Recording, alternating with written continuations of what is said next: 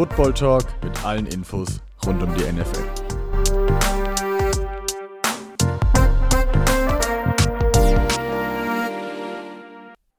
Servus und Hallo zu einer neuen Folge vom Hail Mary Football Talk. Wir sind wieder da, der Draft steht ähm, bald an. Lauren, du bist auch dabei, oder? Servus. Ich grüße euch, ja, bin auch dabei und du hast recht und wir machen heute weiter, weiter natürlich in unserem Scouting Report und ich übergebe trotzdem so wieder an dich. Ja, wir fang, äh, machen dann heute mit den äh, Wide Receivers weiter. Die Quarterbacks ähm, haben wir ja in der letzten Woche schon behandelt.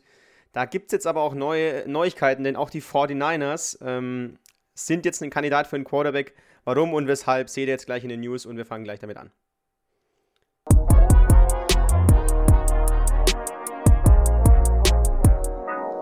Die NFL News. Ja, die 49ers wollen scheinbar unbedingt einen Quarterback draften und haben deswegen mit den Miami Dolphins getradet, haben ihren Nummer 12 Pick aufgegeben und haben dafür den dritten Pick overall bekommen. Lauren, erstmal generell guter Move von den 49ers?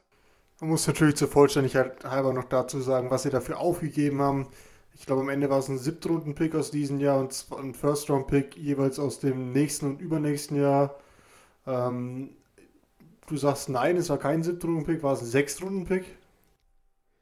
Nein, die Dolphins ähm, äh, ja bekommen von den ähm, 49ers einen Third-Round-Pick nächstes Jahr, einen ähm, First-Round-Pick nächstes Jahr und einen First-Round-Pick 2023, also im Jahr drauf nochmal. Und natürlich den Nummer 12-Pick. Okay. Ähm, ja, also sie haben sehr, sehr viel dafür aufgegeben, wollen offensichtlich unbedingt einen Quarterback. Man munkelt ja, dass äh, Kyle Shanahan diesmal einen Quarterback will, der ihn nicht limitiert, wie es eben Jimmy Garoppolo macht, der ihn das Playbook ein bisschen öffnet, der auch mal rausscrammeln kann, mit Ball eben selbst laufen, weil ja, das Offensivkonzept von den vor den Anders war doch auch sehr auf die Playmaker in den letzten Jahren ausgelegt, dass die Receiver eben was mit nach dem Catch machen. Jetzt wollen sie offensichtlich einen Quarterback und man muss sozusagen dazu sagen, sie haben sehr, sehr viel dafür aufgegeben, jetzt einen Quarterback zu nehmen. Auf drei, da kriegen sie noch nicht mal die besten zwei, muss man, muss man im Hinterkopf behalten. Also ja, für die Dolphins hat es auf jeden Fall Sinn gemacht, der Move, weil man muss ja auch dazu sagen, sie haben den Pick gleich wieder weggetradet. Ja, genau, also ähm, nochmal, ich habe äh, der, der, der Drittrunden-Pick ist sogar dieses Jahr, also die Erstrunden-Pick dieses Jahr, äh, Drittrunden-Pick dieses Jahr und dann jeweils in den beiden nächsten Jahren nochmal ein First-Round-Pick. Geben die 49ers auf für den Nummer 3 Overall-Pick. Und du sprichst an Miami, die dann an 12 dran gewesen wären, wollten dann doch nicht so spät picken und ähm, sind deswegen gleich wieder hochgegangen haben mit den Eagles getauscht. Die Eagles wären an 6 dran gewesen, ähm, bekommen jetzt den 12. Overall von den, von den Dolphins, einen Viertrunden-Pick in diesem Jahr und einen First-Round-Pick im nächsten Jahr. Dafür geben sie noch einen Fünftrunden-Pick auf, also die, äh, ähm, die Eagles, und sind damit an, ja, an 12. Aber Miami geht zurück hoch an 6. Für mich, Uptrade für einen Non-Quarterback ist gewagt, würde ich nicht machen. Ich würde eigentlich nur für einen Quarterback hochgehen. Siehst du es ähnlich? sie haben halt jetzt quasi ein First-Round-Pick geschenkt bekommen, in Anführungszeichen, um dann, also in zwei Jahren, um dann quasi jetzt drei Plätze tiefer zu draften. Finde ich trotzdem den guten Move, weil ein First-Round-Pick in den kommenden Jahren wird viel wert sein. Die Dolphins ja in den letzten Jahren eh gesegnet, auch dieses Jahr wieder mit First-Round-Picks, haben wir den Nummer 3-Pick eh nur von den Texans bekommen. Ist ja nicht ihr eigener. Also so muss man sagen, sie haben schon viel richtig gemacht. Klar, uptraden immer ein bisschen schwierig. Ich kann mir auch noch nicht ganz genau erschließen, was genau sie dann auf 6 machen. Also da gibt es auch noch ein paar Optionen. Ich bin da mal gespannt. Für die 49ers steht für mich jetzt fest, dass sie einen Quarterback nehmen und bei den Eagles steht auch für mich fest, dass sie dann keinen Quarterback wollen, sondern erstmal mit Jalen Hurts reingehen wollen. Vielleicht holen sie sich noch einen, einen anderen dazu, aber auf jeden Fall dann nicht auf 3, also keinen Top-Quarterback. Es wird natürlich den Draft noch spannender machen, weil jetzt eben der ganze Draft noch Quarterback-needier wird und noch ja, da werden viele Teams Angst bekommen, die dann ein bisschen später picken, die dann vielleicht auch nochmal hochgehen wollen am Draft Day. Ich denke da zum Beispiel an die Bears, ich denke da an die Patriots, die dann vielleicht auch nochmal einen Schritt nach oben machen, um dann sicherzustellen, dass sie auch noch einen Quarterback bekommen. Das macht das Ganze noch interessanter und ich denke, da werden auch ein paar Quarterbacks noch hochrutschen. Ja, die Eagles werden wahrscheinlich jetzt ein Jahr Jalen Hurts die Chance geben und schauen, ob der ihr Mann ist. Ansonsten haben sie für nächstes Jahr äh, Munition, wenn sie dann hochgehen wollen, noch für ihren Quarterback können sie das, das dann im nächsten Jahr machen, die 49ers? Klar, du sprichst an. Ähm, holen jetzt äh, sich quasi ihren neuen Franchise-Quarterback, wer dann an drei zur Verfügung steht. Darüber haben wir letzte Woche geredet, also an alle 49ers-Fans einfach letzte Woche nochmal die Folge anhören. Da haben wir über die Quarterbacks geredet und wer an drei da sein kann. Da gibt es einige interessante Kandidaten. Miami wird wahrscheinlich an sechs Best Player Available gehen. Da gibt es einen starken Offensive Tackle, einen starken Receiver, zu dem wir später gleich noch kommen. Und natürlich auch einen Star Tight End. Aber das ist alles noch Zukunftsmusik. Also der Trade wirbelt auf jeden Fall den Draft nochmal durcheinander, macht ihn aber auf jeden Fall interessanter und gibt dem vierten Pick, also von Atlanta, einen enormen Value, die jetzt ähm, bestimmt viele Trade-Angebote auch dafür bekommen werden. Aber da ist noch nichts passiert, also ja, wird die Zukunft zeigen, ob Atlanta da selber einen Quarterback holt oder den Pick wegtradet. Ähm, bei den News haben wir noch eine kleine News, also so groß wie der Trade jetzt für, für den Draft ist es nicht. Aber wir, oder die NFL hat bekannt gegeben, dass es im nächsten Jahr, also schon in der kommenden Saison, endlich oder ja, dass es dann ein 17. Saisonspiel geben wird.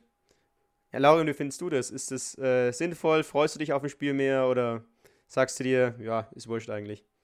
Die Spielervereinigung der, also der NFL-Spieler, die es ja erst seit ein paar Jahren gibt, hat sich ja vehement dagegen gewehrt, weil sie eben gemeint haben, dass es eine zu große Belastung wäre für die Spieler, noch ein Spiel mehr zu machen. Verstehe ich auf jeden Fall den Punkt. Ich meine, für uns Fans ist es natürlich gut. Wir kriegen ein Spiel mehr. Die NFL-Saison ja standesgemäß relativ kurz im Vergleich zu den anderen Sportsaisons. Deswegen für uns natürlich gut, aber das wird die Belastung und die Verletzungsanfähigkeit von den Spielern auf jeden Fall erhöhen und wahrscheinlich auch die Karrieren von den ein oder anderen Spielern ein bisschen verkürzen, weil ein Spiel mehr ist eben auch eine, eine Woche Belastung mehr für den Körper. Und als NFL-Spieler brauchst du die Pausen. Das sagte jeder, der da drin im Sport war. Das sagen ja alle ehemaligen Spieler, dass sie nach der Karriere erstmal zwei, drei Jahre wieder gebraucht haben, den Körper wieder zu regenerieren.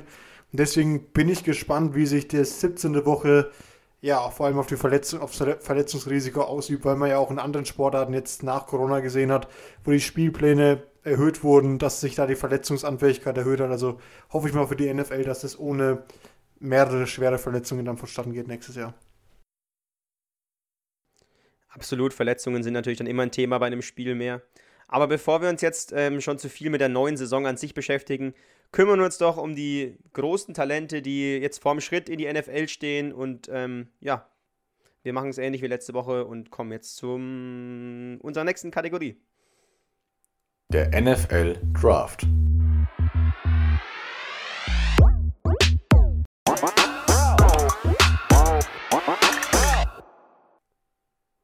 Ja, wir kommen zu den Wide Receivers. Letzte Woche hatten wir die Quarterbacks, haben wir jetzt schon ein paar Mal erwähnt. Bei den Receivers machen wir es ähnlich. Wir haben wieder eine Top 8, also jeder hat eine Top 8 für sich gemacht. Wir gehen sie abwechselnd durch. Ähm, ich weiß gar nicht, ob, ja, ob da dann vielleicht ein paar Spieler sind, die sich unterscheiden. Ich gehe mal davon aus, dass wir den einen oder anderen vielleicht unterschiedlich hoch haben. Vielleicht kommen auch beim anderen äh, ein Spieler gar nicht vor. Dann müssen wir vielleicht noch kurz äh, auf irgendwelche Spieler eingehen. Es gibt ja auch einen deutschen Receiver, der möglicherweise relativ hoch gedraftet werden könnte. Aber ja, das wird sich zeigen, ob wir den auch einsortiert haben in unsere Top 8. Ich würde sagen, fangen wir gleich an. Willst du mit, deiner, äh, mit, deiner, mit deinem Platz 8 loslegen, Lauren? Würde ich gern machen, weil du ihn gerade schon angedeutet hast. Ich habe auf der Platz 8 tatsächlich den deutschen Receiver äh, Amon Ra Sam Brown, den Bruder von Equanimous Sam Brown, der ja bei den Packers spielt, seit zwei Saisons.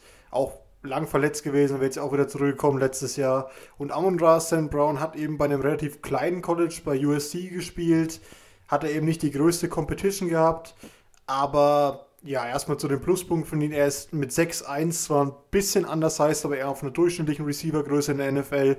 Hat eine gute Konzentration am Catchpoint. Ist ja physisch, also er hat physisch starke Hände, wie man es am besten beschreiben kann, ist, er, hat, er lässt den Ball halt nicht los, wenn er unter Druck ist, wenn ein, ja, wenn ein Cornerback reingreift macht viele Yards after Catch, hat auch sogar mal ein Spiel gehabt dieses Jahr, das haben wahrscheinlich die meisten von euch auch gesehen, wo er vier Touchdowns schon in der ersten Halbzeit hatte. Also der hat seine guten Tage gehabt, aber man muss auch die Schattenseiten sehen, deswegen ist er bei mir auf, nur, nur auf Platz 8. Er hatte eben auch einige Drops letztes Jahr, da ein paar Probleme. Ähm, eigentlich eine gute Konzentration im Catchpoint, aber eben auch da viele fallen gelassene Pässe, weil er sich schon ja, entweder auf den Hit oder auf die Yards danach konzentriert hat und hat Blockprobleme noch dazu. Also er ist nicht der beste Blocker ist also für Screenplays nicht gut, kann den Quarterback auch nicht extra decken, wenn er nicht auf eine Route geschickt wird. Und deswegen für mich nur Platz 8 in der Liste und du hast es schon so anklingen lassen, als hättest du ihn nicht. Nee, da hast du recht. Ich habe äh, Amon Russell Brown gar nicht in meinen Top 8. Es ist ein interessanter Spieler. Natürlich auch immer schön zu sehen, dass ähm, ein Deutscher den Schritt wahrscheinlich in die NFL schaffen wird. Ähm, ich habe ihn letztendlich äh, nicht drin, weil er bei mir eher ein Kandidat ist für die späte dritte Runde. Da habe ich äh, Receiver, die, die haben bei mir mehr Potenzial. Amon Russell Brown ist ein physischer Receiver, hat eigentlich ganz gute Hände. Wenn er nicht diese Konzentrationsdrops hätte, immer wieder, jetzt vor allem in seinem letzten Jahr, also, ich denke, im Slot in der NFL wird er auf jeden Fall seine Rolle haben. Hat jetzt nicht den größten Speed. Vielleicht kann man ihn so ein bisschen, ja, schwierig mit einem Devin Funches oder einem Danny Amendola vergleichen, falls die, falls die euch was sagen. Aber ja, schön zu sehen, dass er es in die NFL schafft und ähm, eine große Rolle traue ich ihm jetzt nicht zu. Siehst du ihn eigentlich stärker als sein Bruder oder hast du da hast du dir noch keine Gedanken drüber gemacht? immer schwer einzuschätzen im College, meiner Meinung nach. Äh, Leute, Receiver vor allem direkt zu vergleichen, das werdet ihr auch später noch in der Liste sehen. Kann man auch mal noch mal ein bisschen erwähnen. Es ist wahnsinnig schwierig, weil die Leute natürlich auch mit anderen Teams spielen, mit anderen Voraussetzungen, auch in ganz anderen Competitions, weil es ja auch in der College verschiedene ja, Divisions quasi gibt, wo eben stärkere und schwächere Gegner und stärkere und schwächere Mitspieler eben dabei sind. Aber ähm, muss sagen, Equanimous Sam Brown war ein Viert- oder Fünft-Runden-Pick bei den Packers. Ich glaube schon, dass Amon Ra da höher gepickt wird. Hat aber natürlich am Ende noch nichts mit dem Talent zu tun. Ähm, aber er hat auf jeden Fall ein Upset. Er kann sich bestimmt als Receiver auch eine Verstärkung für ein Team sein. Aber ich denke nicht, dass er die Nummer 1 wird für ein Team. Das glaube ich auf jeden Fall nicht. Das war deine Nummer 8, Amon, Ra, Amon Ra, St. Brown. Meine Nummer 8 ist äh, Kadarius Tony, der Receiver von Florida. Ähm, ja, wo fangen wir bei Kadarius Tony an? eigentlich ein Spieler, der mir ganz gut gefallen hat, ähm, ja, beim Tape schauen. Er hat äh, oft im Slot gespielt, ähm, er kann auch den Ball returnen, also es ist ein vielseitiger Receiver. Hat jetzt nicht so viele Targets gehabt, da es an seinem College einen, einen Titan gibt, der da viel weggenommen hat. Es ist der Receiver, der mit Kyle Trask gespielt hat, den wir letzte Woche besprochen haben. Also er hat einen relativ guten Quarterback gehabt, ist agil, ist ähm, schwer zu tackeln, hat, hat gute Hände. Ähm, ja, beim Tape schauen hat er irgendwie gewirkt wie so ein Flummi, den du nicht zu Boden bringen kannst. Also er bringt schon einiges mit, aber was mir vor allem ein bisschen fehlt, ist die Explosivität. Also da, da mangelt es bei Kadarius Tony.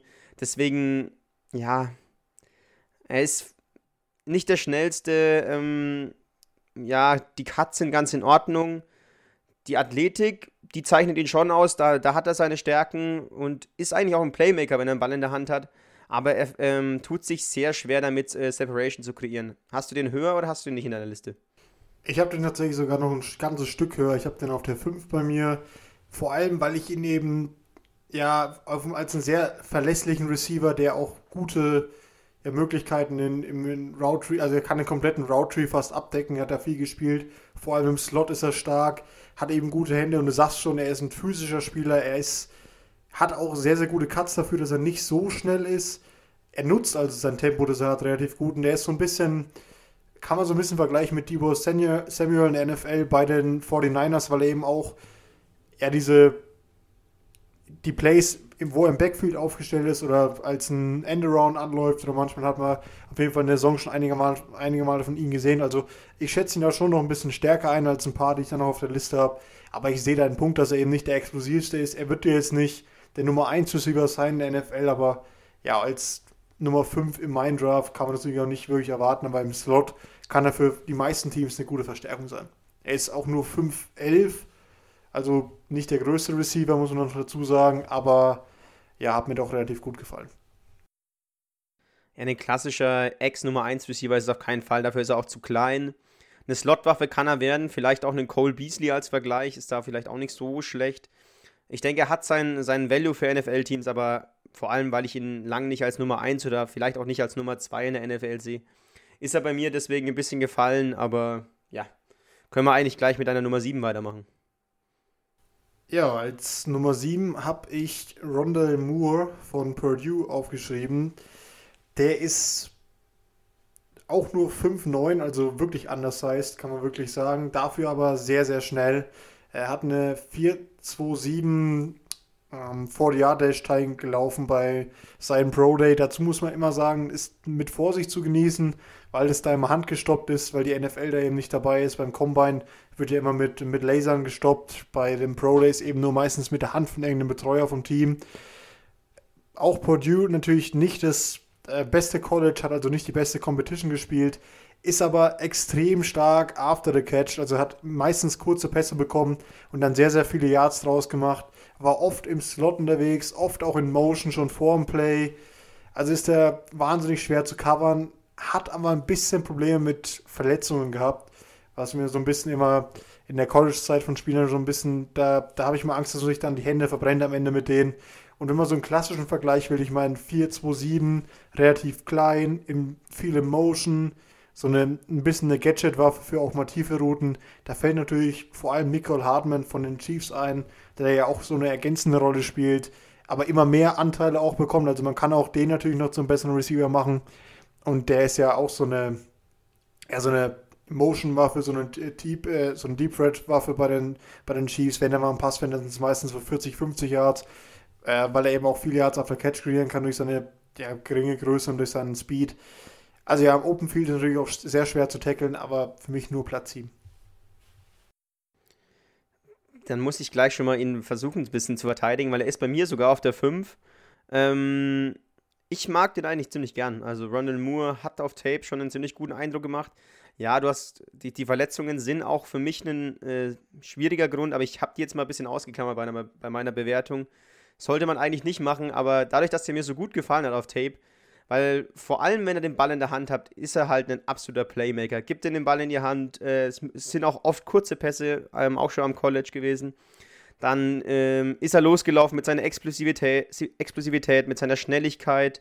Ähm, ist er losgelaufen und hat dann aus diesen kurzen Pässen enorm viel rausgeholt. Also, es ist eine, ähm, ein Spieler, der macht so viel nach dem Catch und ähm, ja, McCall Hartman ist vielleicht ein guter Vergleich, aber ich sehe ihn quasi als eine bessere Version von McCall Hartman. Also nichts gegen McCall Hartman, der ist ein guter Spieler in seiner Rolle bei den Chiefs mit den Endarounds, die auch einen Rondell Moore sehr gern läuft. Aber ja, für mich hat er nicht das Potenzial als äh, klassischer Receiver und das hat Rondell Moore aus meiner Sicht schon. Er ist oft in Motion gewesen, also hilft der, der Offense auch so ein bisschen die Defense zu diktieren, zu schauen, was die Defense anzeigt. Ist natürlich auch wieder ein bisschen anders heißt. Da sind viele Receiver dieses Jahr ähm, dabei. Er hat auch ein paar Mal äh, so gehabt, wenn sein Quarterback, ich, ich habe den Namen jetzt nicht da, aber der war jetzt auch nicht der Beste bei Purdue. Und ähm, ab und zu musste Ronald Moore während seiner Route die auch noch anpassen, dass ne, überhaupt noch ein Pass zu ihm möglich ist, weil der Quarterback ähm, zu lange gebraucht hat in seinen Reads, weil er ähm, ja, Druck bekommen hat, ausweichen musste. Dann ist Ronald Moore auch mal wieder von seiner Route zurückgekommen und äh, hat sich dem Quarterback angeboten. Also das macht er schon sehr gut. Das zeigt auch sein Football-IQ so ein bisschen. Und ich denke, dass der schon eine Rolle in der NFL haben wird und letztendlich bei mir auf der 5 gelandet. Ähm, ja, aber ich, Verletzungen sind natürlich ein absolutes Thema. Jetzt kommen wir noch zu meiner Nummer 7. Ähm, ja, das ist ein eine ganz schwieriger Spieler. Also, Natürlich versucht man vor seiner Bewertung immer wenig, äh, wenig mitzubekommen ähm, von, den, von den ganzen Medien, von, äh, ja, von, von der ganzen Berichterstattung zu den Spielern. Aber bei Rashad Bateman, jetzt habe ich das College, ähm, Rashad Bateman ist von Minnesota. Da, der bekommt einen enormen äh, First-Round-Hype. Und ähm, ja, teilweise hat er gute Anlagen gezeigt. Man sieht auch, dass das ein talentierter Receiver ist. Aber beim Großteil der Tapes habe ich mir einfach schwer getan, wie ähm, ihn da Experten in der ersten Runde sehen können. Also er ist ein guter Spieler gegen Zone Coverage, hat gute Cuts. Ähm, ja, das Route Running ist schon relativ gut ausgebildet. Er läuft einen äh, relativ großen Route Tree, aber vor allem durch seine fehlende Schnelligkeit und dadurch, dass er wenig Separation kreiert, sehe ich ihn halt leider gar nicht in Runde 1. Ich weiß nicht, wie hoch du ihn hast. Ähm, siehst du es anders? Gehst du mit dem First-Round-Hype? Also ich hatte ihn erst auf der 5 stehen, habe es dann noch ein bisschen überworfen. Jetzt steht er bei mir auf der 6. Und ich sehe auf jeden Fall deine Problematik. Er ist natürlich, muss man zu seiner Verteidigung sagen, eine absolute Waffe in der Red Zone, weil er eben auch Highlight-Catches mal drin hatte auf seinem Tape. Die er auch gebraucht hat, fairerweise, weil er eben mit einem grausamen Quarterback, nämlich mit äh, Tanner Morgan, zusammengespielt hat. Den hat man wirklich, wenn man Tapes von Minnesota gesehen hat, Tanner Morgan hat teilweise wirklich wilde Spiele gehabt, wo er einfach Receiver weit überworfen hat, schlechte Entscheidungen getroffen hat. Das ist natürlich auch für einen Receiver nicht einfach. man muss auch fairerweise sagen, er war die einzige verlässliche Anspielstation. Klar, dann noch verbesserbare Hände, klar ist er nicht Elite in der Pace, aber so schlecht sehe ich ihn jetzt nicht. Ich meine, du ja auch nicht, du hast ihn auf der 7, aber ich gehe da schon mit dir mit, diesen ganzen Erstrunden-Hype, da musst du, wenn du in der ersten Runde gehst, musst du ja schon fast Nummer 1 Receiver sein oder mindestens Nummer 2. Und ich glaube auch eher, dass äh, Batesman noch ein bisschen so ein Projekt ist, das du aufbauen musst, das ja vielleicht in der Zukunft mal besser sein kann, aber er hat eben ja, diese Speed-Nachteile gegen die ganz großen Namen auf der Liste und deswegen ja, gehe ich damit, dass er nicht in die Top 4 bei mir reingerutscht ist, auf jeden Fall. Ich sehe ihn jetzt auch nicht unglaublich grauenhaft. Also der hat letztendlich bei mir so eine, mittlere bis späte zweite Runde als Grade oder so als Orientierung ein bisschen bekommen, aber der ist halt in vielen Mocks wirklich so gegen 20 meistens wird äh, Rashad Bateman gepickt. Die, die Ravens, die nach jetzt Sammy Watkins verpflichtet haben, aber eigentlich immer noch auf ähm, Receiver-Suche sein sollten, die werden mit dem oft in Verbindung gebracht und da müsste er halt fast klasse, äh, von Beginn an ein Nummer 1 Receiver sein. Und ja, der ist äh, für mich ein Projekt. Er ist jetzt kein, den du sofort reinpacken kannst. Den wirst du ein, zwei Jahre vielleicht sogar entwickeln müssen, bis er sein volles Potenzial ausschützt, äh, ausschüttet. Aber das Potenzial hat er. Also er ist jetzt bei mir letztendlich auf der 7 gelandet, aber nur, weil mir davor noch ein, zwei dann besser gefallen haben, die für mich Pro-Radier sind. Aber wenn Rashad Bateman in ein, zwei Jahren einer der besseren Receiver der NFL ist, wird es mich jetzt auch nicht absolut schocken. Rashad Bateman war deine Nummer 6, richtig? Richtig. Gut, dann können wir ja mit meiner Nummer 6 weitermachen, weil die hatten wir tatsächlich noch nicht und ich glaube auch, dass du die nicht in deiner Top 8 drin hat, hast. Es ist der quasi, ähm, ja, der Batman, äh, der Robin für, für ähm, Jamar Chase, der später wahrscheinlich noch kommen wird. Es ist sein LSU-Team-Buddy, ähm, Therese Marshall. Hast du den in deiner Liste? Nein. Nein. Also bei mir auf der 6 Trace Marshall Jr. sogar. Ähm, spielt bei LSU, ist, äh, war die Nummer 2 neben äh, Jamar Chase, vor allem in dem Jahr, also als Jamar Chase gespielt hat, der hat ja letztes Jahr ausgesetzt. Also er war der, äh, ein Teil dieser legendären LSU-Offense mit Joe Burrow auf Quarterback, mit Clyde Edwards-Hilaire, mit Justin Jefferson. Da war er, ja, ein, ein Faktor. Also es war jetzt nicht so, dass er so auffällig war wie ein Jamar Chase aber er hat schon viel Produktion gehabt und ähm, jetzt natürlich, nachdem Joe Burrow dann zu den Bengals gedraftet wurde, hat er ein schwieriges Jahr. Also der Quarterback im letzten Jahr hieß Miles Brennan, LSU war allgemein nicht so stark. Ähm, Jamar Chase hat sich bestimmt auch einen Gefallen damit getan, dass er letztes Jahr nicht gespielt hat. Therese Marshall hat eigentlich gar keine schlechte Saison gespielt, hat in den ersten zwei, zwei Spielen gleich jemals zwei Touchdowns gefangen, ist vor allem bei geraden Routen sehr stark, ist äh, für mich ein absoluter Field-Stretcher, ist groß, ist ähm, 6'4 sogar, kann Mismatches damit kreieren. Und durch diese Größe ist er nicht nur ein Speedster oder so, er ist ähm, auch relativ physisch für, für sein Tempo, das er dann hat. Also ist in beiden Dimensionen so ein bisschen stark. Kann deswegen auch in der Red Zone eine Waffe sein, ist auch ein tougher Runner, wenn er den Ball in der Hand hat. Das ganz große Problem ist halt bei ihm, dass der Route Read ziemlich gering ist. Also wenn du den gerade auslaufen lässt, kann dir schon auf deine Production kommen, dann ist er auch eine Waffe, ist schnell, kommt dann auch auf seine Separation. Aber ja, man kann vielleicht sagen, dass es so ein DK Metcalf in Light ist. Also DK Metcalf sagt ja, hat man ja auch aus dem College rausgesagt, er hat nicht viele Routen, die er laufen kann. Vieles ist äh, einfach tief und geradeaus. Ähm, aber ein Terrace Marshall ist ja ein, ein Projekt. Ich verstehe schon, warum du den nicht draußen hast. Ich denke, dir wird der Route Tree fehlen. Ähm, oder hast du noch andere negative Sachen bei dem? Nee, aber mir ist halt aufgefallen, dass er vor allem dann stark war, wenn er eben nicht die Aufmerksamkeit hatte. Klar, Quarterback letztes Jahr bei LSU brauchen wir nicht drüber diskutieren.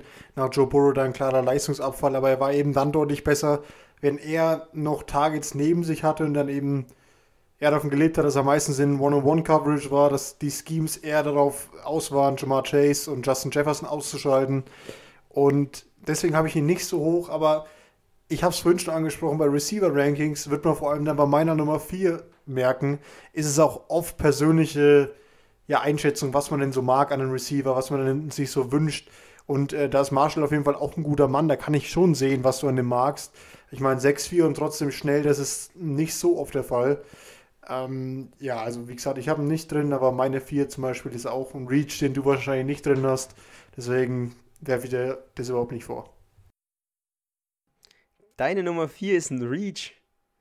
Eieiei, also da bin ich gespannt, wer da kommt. Ähm, Kadarius Tony hatten wir jetzt schon, Rashad Bateman hatten wir schon, Ter Terrace Marshall, Rondell Moore, der ist bei mir die 5 dann geworden. Ähm, Amon Russell Brown hatten wir. Ja, bei dir sind auch jetzt alle äh, die, die 5 bis 8 schon genannt worden. Dann kannst du mit deiner 4 weitermachen, oder? Ja, meine 4 ist wirklich ein massiver Reach. Den hatte ich vor allem vorhin noch auf der 6, aber dann dachte ich mir, der hat mir einfach so gut gefallen. Ich war einfach jetzt ein persönliches Gefühl von mir und das ist der Namensvetter von Rondell Moore, Elijah Moore, den ich da hochgepackt habe. Und es ist ein massiver Reach, weil er eben bei nicht so vielen auf der Liste steht, kommt von Ole Miss, also auch ein relativ kleines College, das vielleicht einige von euch aus dem Film Blindside kennen. Da wird es ein relativ gefeaturetes College, aber sonst eben nicht der große Name im College Football. Und er ist mit 5'9 auch undersized, also genauso groß wie Rondell Moore auch ähnlich schnell mit 4-3-4, glaube ich, oder 4-3-5 beim 40 Dash in seinem Pro Day gelaufen. Er hat nicht den besten Antritt und ist erst dann richtig gut, wenn er schon in Bewegung ist. Aber er hat 10 von, er hat nur 10 von 200 Pässen, wo er getarget wurde, in seiner College-Zeit gedroppt. Und das ist für mich ein massives, eine massive Implikation. Mir hat das Tape von ihm sehr gut gefallen. Er hat extrem sichere Hände, ist athletisch, hat, macht viele Yards after Catch ist zwar ein bisschen limitiert in den Routen, aber das lag halt auch vor allem an schlechten Scheme bei Omis und an einem schlechten Quarterback. Kann Outside spielen, kann im Slot spielen, ist eine Gadget-Waffe, hat gute Cuts, ist bärenstark im 1 gegen 1. Klar, hat er auch nicht gegen die besten Cornerbacks der, der Welt, in der College-Welt gespielt, aber trotzdem war er da fast unschlagbar und ist eben auch tough am Catchpoint. Heißt, er lässt dann keine Bälle mehr fallen, wenn er beim, beim Catch getackelt wird. Also viele Sachen, die mir einfach für den Receiver Spaß machen, gepaart mit gutem Tempo. Klar wird jetzt kein äh, Nummer 1 Ex-Receiver sein, dafür ist er einfach deutlich zu klein. Aber ein Mann, den man auf jeden Fall aufbauen kann in der NFL, der eine gute Ergänzung in der Offense sein kann. Deswegen habe ich den da so hoch. Ich denke auch nicht, dass er so hoch weggehen wird. Wie gesagt, ist wahrscheinlich ein massiver Reach, aber hat mir einfach ein Tape besonders gut gefallen. Also ich muss sagen, als du dann deine Nummer 4 genannt hast, dann habe ich tatsächlich ein bisschen schmunzeln müssen, da meine Nummer 4 auch Elijah Moore von ähm, Ole Miss ist. Also sind wir dann beide doch relativ hoch bei dem. Und ähm, ja, Rashad, ba Rashad Bateman ist immer der, der dieser Nummer 4 nach der klassischen Top-3-Gruppe genannt wird. Aber für mich ist Elijah Moore schon klar der Beste von, der, von dieser Gruppe, die wir jetzt da, dahinter hatten. Äh, und du hast vieles schon angesprochen. Also seine, seine Athletik ist unglaublich stark. Die, die Hände, wirklich Wahnsinn. Da, da, der, der, der droppt quasi gar nichts. Also wenn der Ball in seiner Nähe ist, dann fängt er ihn zu 90% auch. Ähm, das Ole Miss Scheme hat man ja damals schon bei der, der Analyse von DK Metcalf und AJ Brown gehabt. Es ist ein wirklich, ja, Receiver-unfreundliches Scheme, muss man sagen. Der Quarterback ist traditionell schlecht. Ich weiß gar nicht, ob das immer noch derselbe ist. Wie damals auf jeden Fall hat da auch äh, Elijah Moore nicht wirklich profitieren können von dem Scheme hat trotzdem seine Production gehabt, ähm, ist vor allem gegen Man-Coverage unheimlich stark. Da hat er auch eine Elite 90,4 PFF-Grade bekommen. Also, wenn man den ähm, in einen ja, äh, in ein äh, Scheme packt, wo er reinpasst, wenn er endlich mal mit einem sinnvollen Quarterback zusammenspielen darf, kann ich mir schon vorstellen, dass der auf seine Production kommt und für mich auch klar der, Be äh, der Best of the Rest Spieler ähm, bei den Wide Receivers, bevor wir jetzt gleich zu den Top 3 kommen, die ja quasi alle Experten da oben, äh, also da, also da wer, jetzt die drei Namen noch nicht kennt, noch nicht gehört hat, also das, das würde mich wirklich sehr wundern. Ich habe gerade auch in der Recherche nochmal versucht herauszufinden, wer der Quarterback von Ole Miss sein konnte. Und ich kann es auch immer noch nicht sagen. Es könnte sich um Matt Corral handeln oder um einen gewissen Mann namens John Rhys Plumley. Ich habe beide Namen mein Leben noch nicht gehört und ich habe das Tape sogar gesehen von denen. Also da konnte mal dran merken, wie gut die Quarterbacks so waren in den letzten Jahren bei Ole Miss. Und ich hätte gar nicht so viel weggegriffen. Ich war mir gerade ein bisschen unangenehm, dass ich dir so viel weggreife. Ich habe einfach gedacht, du hast den gar nicht auf der Liste. Weil ich nicht wusste, dass wir uns da beide so einig sind, dass er doch so ein starker Receiver ist. Und das freut mich jetzt im Nachhinein, aber auch ein bisschen ärgerlich, dass ich dir dann schon so ein bisschen viel weggegriffen habe. Mache ich auf jeden Fall in der Top 3 nicht mehr, versprochen. Ähm, ja, willst du dann trotzdem, also da war wir beide Elijah Moore auf der, auf der 4 haben, kannst du dann gleich mit einer Nummer 3 weitermachen? Und jetzt ist natürlich die Frage, ähm, kommt da schon der Heisman Trophy Sieger oder ist da eine andere Überraschung dabei? Ich bin sehr gespannt, wie deine Top 3 aussieht. Ja, da kommt der Heisman Trophy Winner. Devontae Smith ist der Name Alabama, hat letztes Jahr alles gewonnen, ist natürlich Heisman Trophy Winner geworden. Vor allem aber auch, weil ein anderer Name verletzt war, das die meiste Zeit der Saison. Und deswegen wurde es wahrscheinlich, man muss auch erstmal sagen, natürlich fange ich mit dem Positiven an, weil für einen Heisman Trophy Winner wäre es unfair, wenn man ihn gleich unter den Bus wirft. Ähm, er hat schon elitäre Hände und ein sehr, sehr gutes Route Running und eine Wahnsinnssprungkraft. Ist im 1 gegen 1 quasi gar nicht zu verteidigen, aber ja, also mein größtes Problem ist erstmal, dass er sehr, sehr schmächtig ist bei einer Größe von 6'1 und mit, also er ist noch nicht gelaufen, aber man, man vermutet so, dass er so 4-5 laufen wird im 40-Yard-Dash.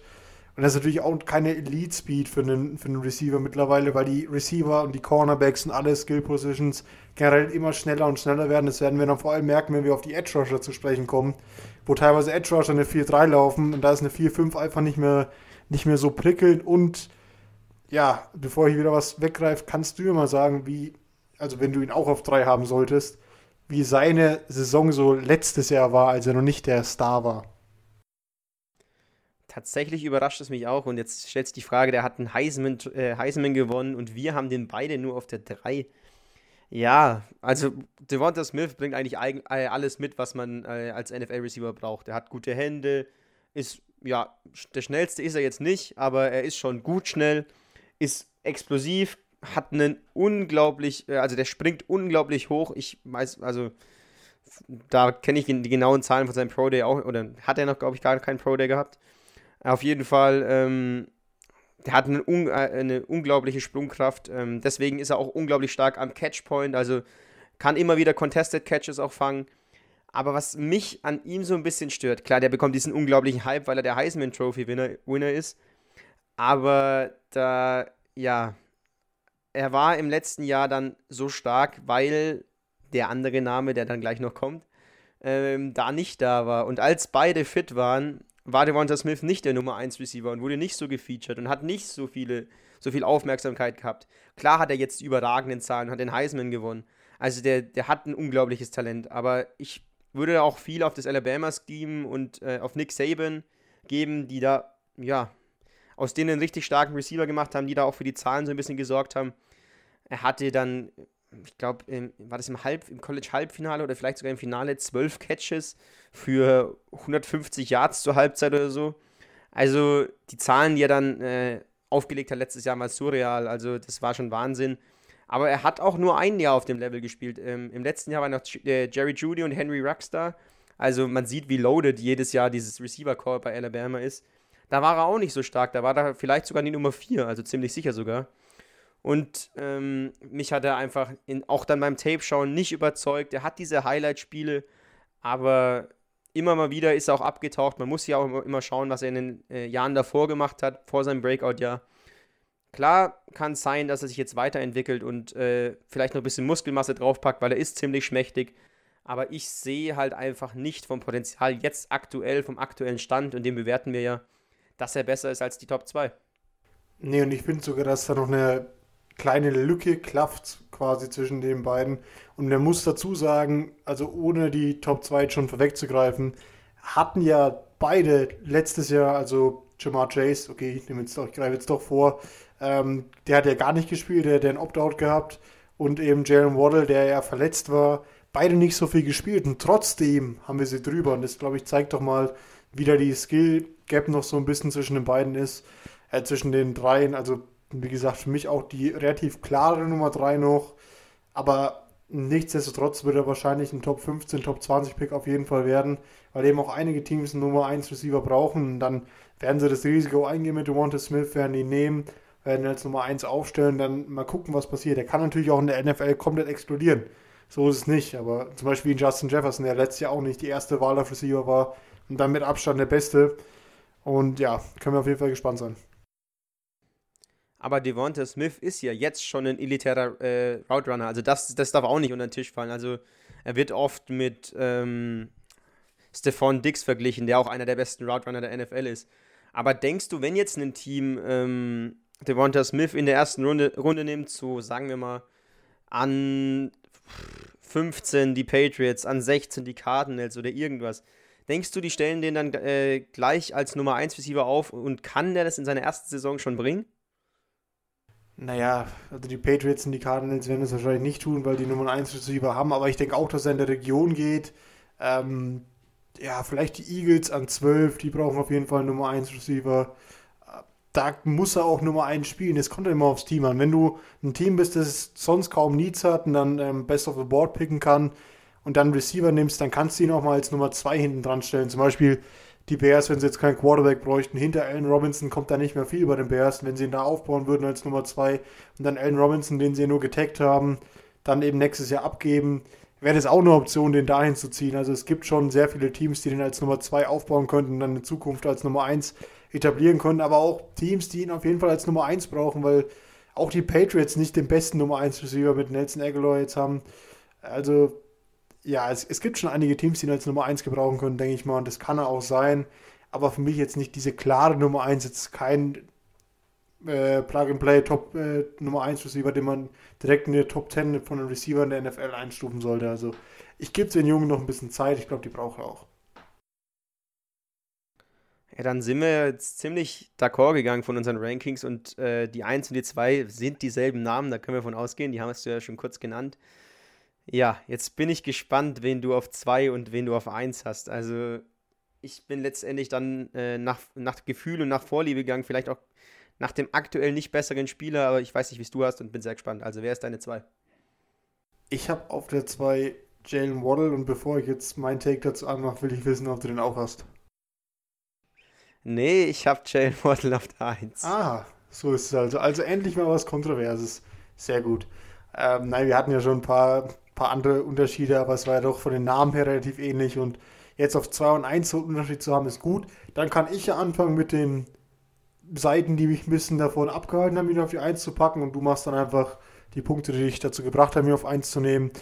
Er ist schon mal undersized. Also er ist nur 15 groß, hat bei Alabama gespielt, haben wir vorhin schon erwähnt. War eben letztes Jahr auch verletzt, ist da relativ verletzungsanfällig und ja, also das ist war schon mit negativen Sachen. so ungefähr bei Jalen Wall. Viel mehr kann man Negatives über den jungen Mann nicht sagen. Ähm, ich schneide vielleicht noch ein, zwei positive Sachen an, dass du, dass du nicht alles auf einmal machen musst. Er ist schon sehr, sehr schnell. Man hat jetzt so die Vermutung, dass er wahrscheinlich bei seinem Pro Day 4-2 bis 4-3 laufen wird, weil man eben schon Sprints von ihm gegen Henry Rux oder gegen Cornerbacks von Alabama gesehen hat, die auch so einen Dreh 4-2-5, 4-2-6 gelaufen sind. Also er ist sehr, sehr schnell, unfassbar schnell, hat brutale Richtungswechsel. Also der, der ist, bewegt sich in, in alle Richtungen ungefähr gleich schnell. Ähm, er ist ein extremer Playmaker und ja, bevor ich jetzt zu viel vorgreife, überlasse ich den Rest dir. Ja, als du jetzt sogar zu deinem Take angefangen hast und gesagt hast, ja, Jalen Waddle ist schnell, so, so ein bisschen, also danach bist du, der ist, ja, der ist unglaublich, also Jalen Waddle ist wahnsinnig schnell, also ich habe jetzt äh, von Henry Rux letztes Jahr im College-Tape wenig gesehen, muss ich sagen. Also wir machen das ja erst in diesem Jahr zum ersten Mal so, so genau und so akribisch, würde ich sagen. Und was Jalen Waddle da, was der an Speed hat, ist einfach unglaublich. Also, wenn du, wenn der den Ball in der Hand hat, ich habe jetzt ein paar Mal bei anderen Receivern gesagt, gebt denen den Ball in die Hand, dann sind sie richtig starke Playmaker. Aber die Definition von Playmaker ist für mich einfach Jalen Waddle. Der ist gemacht für Screens, der ist gemacht für Endrounds. Du kannst, mit den, kannst den überall einsetzen. Und äh, da kann man jetzt schon sagen, äh, wer sein äh, NFL-Vergleich ist, ist höchstwahrscheinlich Tyreek Hill, der bei den Chiefs genauso eingesetzt wird. Als Speedster, der aber auch ein solides Route Running hat. Also er ist jetzt kein elitärer Route, Runner, aber er kommt halt auf seine Separation auch schon mit seinem, einfach nur mit seinem Tempo. Ist ähm, auch für seine Größe, also du hast schon gesagt, er ist ziemlich klein eigentlich für einen Receiver. Und deswegen auch die Frage, ob er, wie, wie hoch er gedraftet wird weil er ist jetzt kein Prototyp-Receiver, er ist so eher so die neue Generation. Aber trotzdem ist er extrem physisch, kann auch mal über so einen Verteidiger drüber laufen. Also er wird jetzt kein Defensive Lineman umrennen, das ist eher unwahrscheinlich. Aber er kann schon physisch gegen den Cornerback auf jeden Fall, teilweise gegen schmächtige Linebacker auch dagegenhalten. Hat eine brutale, also er hat brutale Richtungswechsel drin. Wenn du den versuchst, im Open viel zu stoppen, im 1 gegen 1, keine Chance. Keine Chance, der macht dann einen Move, ähm, macht irgendeine Juke oder irgendwas, eine Körpertäuschung und dann ist er weg und dann kommst du auch nicht mehr ran. Der kann returnen, der ist unglaublich flexibel. Ist nur die Frage, ob er ins richtige Scheme reinkommt. Also er ist jetzt nicht der klassische Nummer 1 Receiver, aber er kann aus meiner Sicht in der NFL Nummer 1 Receiver sein, einfach durch seine Anlagen. Man sieht es ja, Tyreek Hill ist äh, auch eine Nummer 1 Receiver. Für mich ist die Baseline, die Jalen Waddle hat, ist Will Fuller. Der ist natürlich auch immer mal wieder verletzungsanfällig. Ähm, Jalen Waddle hatte jetzt letztes Jahr einen Sprunggelenksbruch und äh, einen High Ankle Sprain. Also er ist jetzt nicht immer verletzungsfrei, so geht es Will Fuller auch. Aber also im schlechtesten Fall ist Jalen Waddle für mich ein Will Fuller. Und im besten Fall kann er natürlich ein Tyreek Hill werden, einer der besten Wide Receiver der Liga. Und für mich hat einfach das Tape so viel Spaß gemacht. Ich kann jetzt nicht sagen, dass er für mich aktuell klar besser ist als Jamar Chase oder dass er überhaupt besser ist. Ich sehe die fast auf Augenhöhe. Aber letzten Endes hat mir das Tape von Jalen Waddle einfach noch einen Ticken mehr Spaß gemacht und ist deswegen bei mir die Eins geworden. Ja, und ich verstehe jeden, der sagt, Jamar Chase ist für, nicht, für ihn nicht die Nummer 1. Vor allem, weil ich auch schon öfter gepredigt habe, dass ich bei Opt-outs im College, beziehungsweise bei Verletzungen im College im letzten Jahr oder bei ähnlichen Sachen immer so ein bisschen vorsichtig bin, weil sich im College in einem Jahr eben sehr viel verändern kann. Aber bei Jamar Chase bin ich mir so sicher, dass der nach seinem Opt-out, das er ja wegen Corona gemacht hat, äh, als fertiger Spieler in die, in die NFL kommt. Deswegen habe ich ihn trotzdem drüber gepackt. Ähm, 6 Fuß 1 ist er groß, halt so ein bisschen größer, aber auch nicht der Riese. Hat ähm, 4-4er vor die Jahre schon mal gelaufen, letztes Jahr im Sommer. Hat jetzt also nicht den Elite-Speed, aber ist, ist auf jeden Fall auch schnell, natürlich deutlich langsamer als Jalen Waddle, der unfassbar schnell ist. Ist ein physischer Receiver, der schwer zu tackeln ist und ja, also wie gesagt, ich habe schon gesagt, ein bisschen anders aber der hat unfassbare Cuts, genauso wie Jalen Waddle. Also der ist auch wahnsinnig schwer zu tackeln im offenen Feld. Ist ein Playmaker, macht viele Yards after Catch, läuft gute Routen, hilft auch mal den Quarterback, wenn er sieht. Also ist ein intelligenter Spieler, der auch mal sieht, der Quarterback bekommt Druck, verändert dann mal die Routen, dass er trotzdem noch anwerfbar ist, also anpassbar ist. Also der ist der Traum eines jeden Quarterbacks wahrscheinlich in der NFL. Gewinnt eigentlich jedes 1 zu 1. Äh, ich freue mich auf jeden Fall auf ihn und ich bin gespannt, wo er am Ende hingeht. Es gibt ja auch einige Teams, die einen Receiver brauchen. Auch am Ende für mich dann egal, ob er über Jalen Waddle geht oder drunter. Wie gesagt, ich verstehe beide Seiten, aber Jamar Chase hat mir ähnlich viel Spaß gemacht im Tape von 2019, leider nur wie dir Jalen Waddle letztes Jahr. Ich denke mal, es ist auch bei vielen Teams, werden die nahezu auf Augenhöhe sein. Rein vom Talent an sich her, es wird viel darum gehen, in welches Scheme ein Jane Waddle reinpasst, in welches Scheme ein ähm, Jamar Chase reinpasst. Er ist für mich, ähm, ja, wie gesagt, ich hätte ihn gerne bei den Giants gehabt bevor sie Kenny Golladay verpflichtet haben. Und genau so ein Spielertyp ist es. Ein Spielertyp, den du immer anwerfen kannst. Er ist jetzt nicht ähm, der Spieler, der ungemein viel Separation kreiert. Also das, das ist er nicht. Aber ähm, er ist halt einfach durch, sein, durch seine Möglichkeit oder äh, durch seine Fähigkeit, Contested Catches zu, äh, zu produzieren, kannst du ihn halt immer anwerfen. Der braucht nicht die Separation, er kann unglaublich hoch springen. Und ähm, ja, er bringt eigentlich alles mit, was ein Nummer 1 Ex-Receiver in der NFL haben muss. Und er wird wahrscheinlich in der NFL sehr viel, sehr viel Spaß machen und ist für mich höchstwahrscheinlich auch der Spieler, der als, am, als erstes vom Board geht, denn viele Teams, ja, ist, ich weiß nicht, ob ein 5-9 müsste Jane Waddle sein, ob ein 5-9 Receiver in den Top 10 geht. Ich, äh, vom Potenzial und vom Talent kann ich mir absolut vorstellen, aber NFL immer noch so die, die, ja, den Prototyp-Receiver, der groß ist und physisch, so Julio Jones-like. Weiß nicht, ob da Jalen Waddle bei vielen als Nummer 1 auf dem, auf dem Board steht, aber für mich ist es die Nummer 1, bei dir ist er auch ziemlich hoch. Also, ja, ist ein enges Rennen an der Spitze, oder? Ja, 15 ist er und du sagst es schon, dass in der NFL immer noch so ein bisschen so ein Ruf, Megatron, Julio Jones, diese unfassbar physischen Riesenreceiver, die da alles runterpflücken ist. Ähm, aber man merkt auch in der Entwicklung in den letzten Jahren, dass ein Tyreek Hill Nummer 1 Receiver sein kann. Gab es früher auch nicht, weil eben die, die schnellen Receiver durch ihre Geschwindigkeit, durch ihre Cuts ja, Catches machen, weil sie eben Separation bekommen und da geht es eben Jamar Chase, wie du schon sagst, ist halt eher so der Contested Catch-Typ. Also es ist auch eine Typsache, welches Scheme man will. Wenn man zum Beispiel einen sehr, sehr guten Quarterback hat, der nicht die Separation braucht, ist bestimmt Jamar Chase der bessere Fit. Wenn man einen Quarterback hat, der ja zum Beispiel einen sehr, sehr starken Arm hat, die in den tiefen Routen sehr gut ist, deswegen würde ich auch sagen, die Giants wären okay gewesen für Daniel Jones, weil er einen sehr, sehr starken Arm hat, aber manchmal bei engen Routen nicht die ja, die beste Vision hat, noch nicht. Klar, kann sich noch verbessern. Äh, Wäre er da vielleicht der bessere Receiver gewesen. Also wie gesagt, eine Typsache.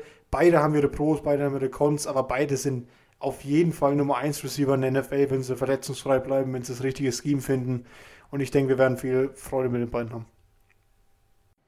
Ja, das denke ich auch. Dann haben wir jetzt zu vielen interessanten Namen ein kleines, ja, Statement dazu dargelassen, hatten auch eine Unterscheidung. Also bei dir war ähm, Terrace Marshall gar nicht drin. Bei mir war Amon Ra Rasen Brown dann doch letztendlich nur die 9 oder 10. 10 war er letztendlich bei mir.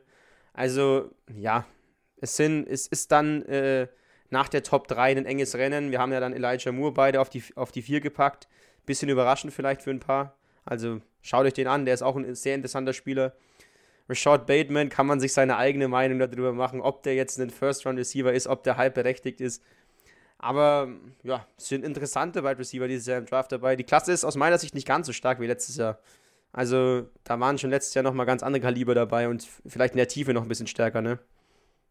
Ja, das sieht man allein daran, dass ein Justin Jefferson letztes Jahr, glaube ich, der vierte Receiver war, der vom Board gegangen ist. Ah, also da merkt man schon, was da los war. Da gab es ja noch LaVisca Chenault, der auch nur tiefer war. Jetzt, also man konnte von denen nicht so viel sehen, weil eben bei den Jaguars gedraftet wurde am Ende. Aber der hat sein Potenzial auch aufblühen lassen. Der wäre auch ein potenzieller First-Round-Pick gewesen. Also es gab letztes Jahr schon, schon mehr Tiefe, vor allem in den ersten Picks. Aber man muss dazu sagen, dass die klaren Nummer 1 deutlich besser sind dieses Jahr und ja auch wegen dem äh, Receiver-Need schon höher in den meisten Mocks drin sind. Aber das werden wir auch noch uns auskaspern, wie wir das dann irgendwann machen. Ja, also die, die Top 3 kann auf jeden Fall mit der Spitzengruppe von letztem Jahr mithalten. Vielleicht ist es sogar drüber. Dann haben wir es mit den Receivern auch schon wieder gepackt. Ähm, ja, nächstes Mal sind dann die Running Backs dran. Ich kann jetzt wieder keine festen Versprechungen machen. Ich weiß, wann wir genau Zeit dafür finden. Auf jeden Fall, die Running Backs sind unfassbar interessant. Also, ich, ja, wir haben schon ein bisschen so äh, im Off drüber geredet. Wer, also da, da kann es da ganz wild werden. Also jetzt haben wir die ungefähr ähnlichen Spieler in der Top 8. Aber was, was bei den Running Backs passiert, da, da garantiere ich für nichts. Es wird ähm, unglaublich spannend. Hört auf jeden Fall rein. Lasst gerne Feedback da, welchen Spieler ihr höher habt. Ähm, ja, für, ist für euch ein Rashad Bateman Nummer 1 Receiver oder äh, ein First Round Pick? Lasst, also Sagt Bescheid, wenn ihr irgendeine Meinung dazu habt. Ähm, wir hören uns dann in der oder ihr hört uns dann in der nächsten Folge wieder. Danke fürs Zuhören. Ciao, ciao. Macht's gut. Servus.